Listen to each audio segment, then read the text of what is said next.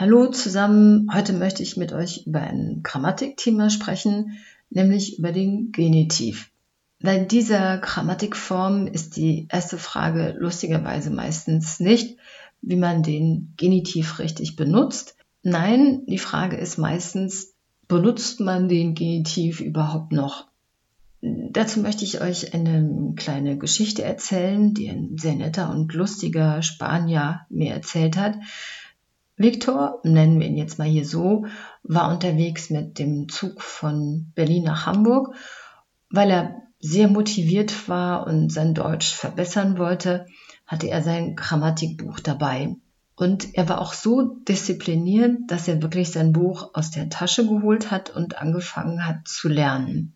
Eine ältere Dame, die neben ihm saß, fragte ihn interessiert, was machen Sie denn da? Was lernen Sie denn da? Und Viktors Antwort war Genitivpräpositionen. Und statt einer Antwort hat die Frau wirklich angefangen zu lachen. Und dann hat sie schließlich erklärt, ach, den Genitiv braucht doch niemand mehr. Ihr könnt euch sicher denken, dass Viktor erstens ziemlich frustriert war und zweitens auch verunsichert. Im nächsten Unterricht kam er deshalb zu mir und fragte, Sonja, was ist mit dem Genitiv? Benutzt den wirklich keiner mehr? Brauche ich ihn oder brauche ich ihn nicht? Meine Antwort darauf war ein klares Jein. Der Genitiv ist natürlich noch lange nicht tot. Die ältere Dame, die es sicher gut gemeint hat, war in ihrem Urteil ein bisschen zu pauschal. Fangen wir mal damit an, wo man den Genitiv sogar sehr gern benutzt, nämlich in der öffentlichen Verwaltung. In Mails von Angestellten des öffentlichen Dienstes sind Präpositionen wie aufgrund, hinsichtlich, bezüglich und andere ziemlich beliebt. Das liegt daran, dass der Stil dieser Mails und Briefe sehr formell, also offiziell ist.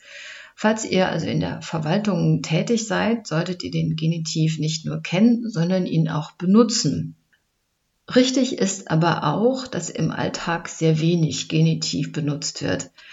Da hat der Genitiv starke Konkurrenz, und zwar den Dativ. Wenn man also einen informellen Stil benutzt, verwendet man sehr wenig Genitiv. Ein Beispiel dafür sind die drei Präpositionen wegen, während und trotz. In Grammatikbüchern steht dieses Trio immer noch auf der Genitivliste, aber im Alltag nimmt man den Dativ. Also sagt man zum Beispiel, wegen dem schlechten Wetter bin ich nicht mit dem Fahrrad gefahren, sondern lieber mit der U-Bahn. Und während dem Essen in der Kantine habe ich mich sehr gut mit einem netten Kollegen unterhalten. Oder auch trotz meinem Bauchweh bin ich ins Büro gegangen. Der Genitiv würde in diesen Sätzen ein bisschen steif und komisch klingen. Der Genitiv ist also vor allem eine Frage des Stils. In der Schriftsprache benutzt man ihn, in der gesprochenen Sprache selten. Ansonsten gilt wie bei vielem, es kommt auf die Dosierung an. Ach so, und bevor ich es vergesse, ich habe Viktor natürlich ein ganz großes Kompliment gemacht, weil er nicht nur vorhatte zu lernen, sondern er hat auch wirklich gelernt.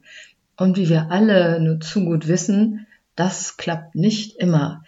Ich sage Tschüss und Servus bis zum nächsten Mal. Eure Sonja.